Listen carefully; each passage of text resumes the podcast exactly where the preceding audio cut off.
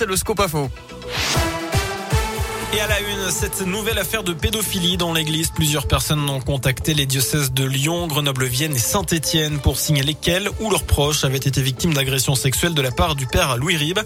Cet artiste peintre décédé en 1994, il était originaire de Grammont dans les monts du Lyonnais où se rendra demain soir l'évêque de Saint-Étienne, monseigneur Sylvain Bataille pour une réunion publique d'information et d'échange à partir de 20h.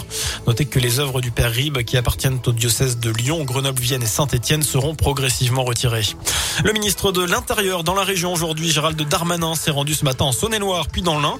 Direction tout d'abord Mâcon pour visiter le commissariat où il a rencontré les effectifs. Le ministre est ensuite allé à Saint-Laurent-sur-Saône pour discuter de l'extension de la gendarmerie. Il a terminé sa visite par un crochet dans le Jura.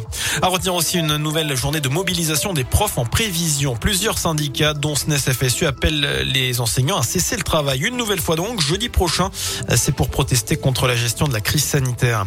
Et d'ailleurs, ce chiffre, il y a 179 clusters actuellement dans les écoles, collèges et lycées de l'Académie de Lyon, avec au total 837 classes fermées en ce moment dans le Rhône, dans la Loire, mais donc aussi dans le Lin. Vendredi, il manquait 11% des enseignants dans le premier degré, 12,5% dans le second degré. Le rectorat connaît des difficultés de remplacement et évoque l'arrivée de contractuels. Des renforts aussi à la rentrée prochaine avec la création de 90 équivalents temps plein dans l'académie, malgré bien notamment cette baisse du nombre d'élèves qui continue dans le premier degré. Près de 4000 en moins en septembre prochain. En France, plusieurs centaines d'enfants en sont victimes chaque année. Le gouvernement lance aujourd'hui une campagne de sensibilisation pour alerter sur le syndrome du bébé secoué avec un spot vidéo glaçant qui ne montre rien mais qui laisse entendre la voix d'un père excédé à travers un babyphone. Objectif notamment de cette campagne, présenter des solutions préventives pour éviter ce geste qui entraîne des lésions cérébrales graves et conduit au décès dans un cas sur dix. Pour les trois quarts des petits survivants, ils en garderont de lourdes séquelles. 10 000 euros d'amende, c'est ce à quoi a été condamné tout à l'heure Éric Zemmour pour provocation à la haine après des propos sur les mineurs isolés. C'était en 2020. Il va faire appel de la décision du tribunal correctionnel. Le candidat d'extrême droite à l'élection présidentielle était absent pour le jugement. Il a la possibilité d'être emprisonné en cas de non-paiement. En sport, après avoir raté l'Open d'Australie, Novak Djokovic pourrait aussi être recollé de Roland Garros. Le gouvernement fait savoir que tout sportif venant de l'étranger devra être vacciné pour concourir en France.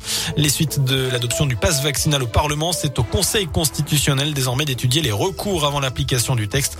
Une mauvaise nouvelle en tout cas pour le Serbe numéro 1 mondial et qui a été expulsé d'Australie car il n'était pas vacciné. Enfin, c'est aujourd'hui le Blue Monday, le jour le plus déprimant de l'année. Alors en général, c'est le troisième lundi de janvier. Il fait froid, la nuit tombe vite, les porte-monnaies sont vides après les fêtes, le salaire n'a pas encore été versé. Une solution pour lutter contre ça, eh bien c'est notamment d'écouter Nico jusqu'à 18h. Voilà pour l'essentiel de l'actu d'ici là, l'info de retour dans une demi-heure. À tout à l'heure.